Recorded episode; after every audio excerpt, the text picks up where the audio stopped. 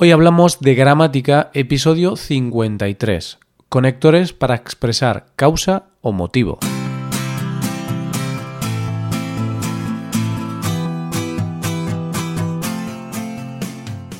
Bienvenido a Hoy Hablamos de Gramática, el podcast para aprender gramática del español cada semana. Ya lo sabes, publicamos nuestro podcast cada miércoles. Puedes escucharlo en iTunes, en Android o en nuestra página web. Recuerda que en nuestra web puedes revisar la transcripción, hacer ejercicios con soluciones y disfrutar de atención personalizada por email. Estas ventajas están disponibles para los suscriptores premium. Hazte suscriptor premium en hoyhablamos.com.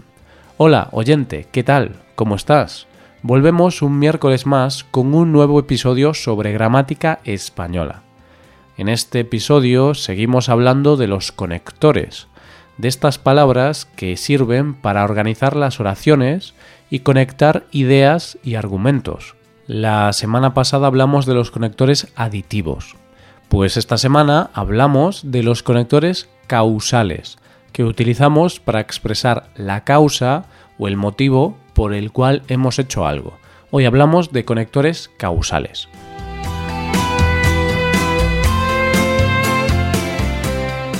Si has escuchado el episodio de la semana pasada, recordarás que hablamos de los conectores aditivos, conectores como y, también, además, incluso, de la misma forma, asimismo, estos son conectores que sirven para añadir una idea, para añadir cosas a lo que estamos diciendo. Pero, en ocasiones, no solo queremos añadir una idea, sino que queremos explicar la causa, el motivo o la razón de algo que hemos hecho o que ha sucedido.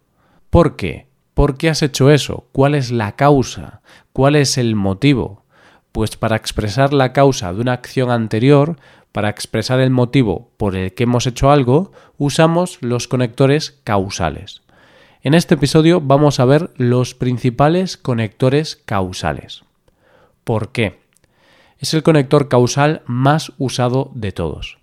Sirve para contar la causa o la razón de algo que hemos hecho o que ha sucedido.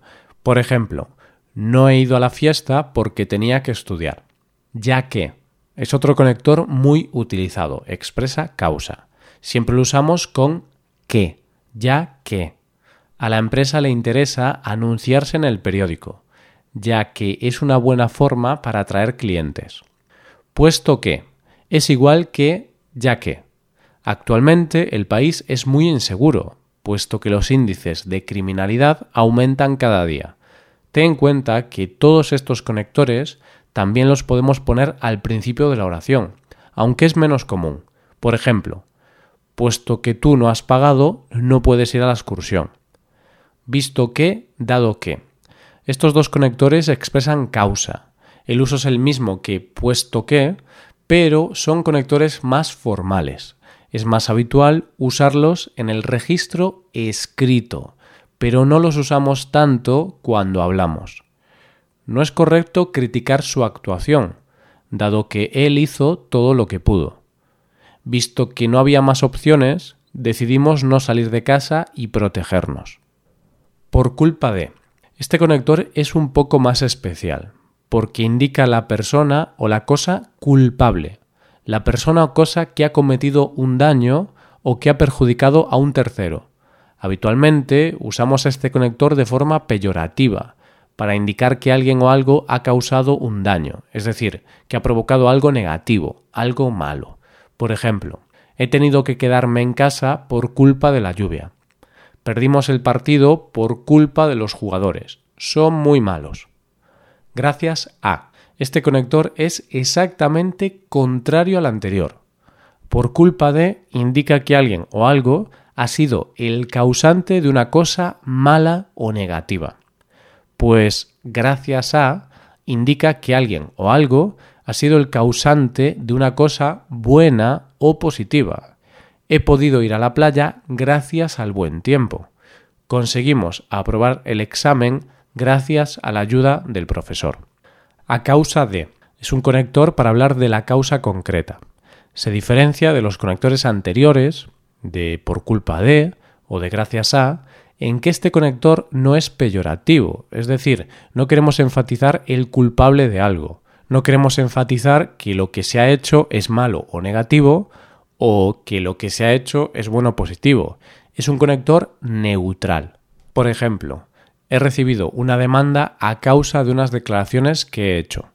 En esta frase, al usar a causa de, indico la causa sin enfatizar lo negativo que han supuesto esas declaraciones. En cambio, si digo he recibido una demanda por culpa de unas declaraciones que he hecho, estoy marcando o enfatizando lo malas o negativas que han sido esas declaraciones. Debido a es un conector igual a a causa de. Debido al mal tiempo no he ido a la fiesta. A causa del mal tiempo no he ido a la fiesta. Más ejemplos.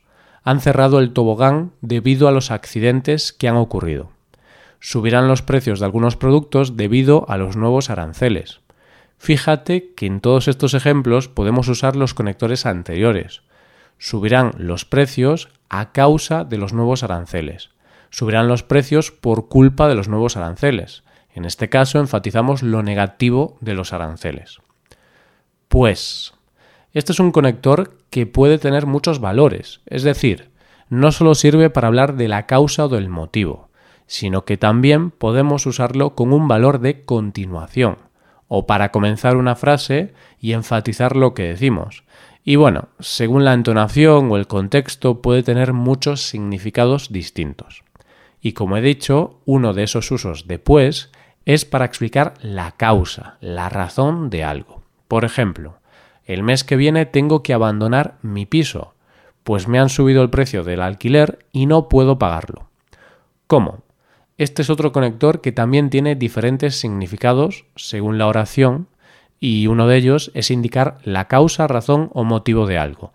Se usa casi siempre al comienzo de la oración. Por ejemplo, como no te vi en la fiesta, pensé que no había sido. Como hace frío, he preferido no salir de casa. Y por hoy estos son todos los conectores que vamos a ver. Son los conectores principales, son los más usados cuando queremos hablar de las causas de algo. En episodios del futuro veremos otros conectores, como los conectores que sirven para explicar consecuencia, oposición, etc. Esto es todo por hoy. Ahora puedes ir a nuestra web y puedes hacer los ejercicios con soluciones para practicar y aprender esta gramática. Para acceder a este contenido tienes que ser suscriptor premium. Si te haces suscriptor premium tendrás acceso a muchas ventajas. Podrás ver la transcripción y los ejercicios de este podcast, podrás hacer preguntas y recibirás atención individualizada por email. Recuerda también que si tienes cualquier duda o pregunta, puedes hacer uso de la atención personalizada por email es decir, usando el formulario de soporte premium, nosotros te resolveremos todas las dudas que tengas sobre este tema y sobre cualquier otro tema del español. Hazte suscriptor premium en hoyhablamos.com. Y aquí acabamos. Muchas gracias por escucharnos. Nos vemos el próximo miércoles. Pasa un buen día. Hasta la próxima.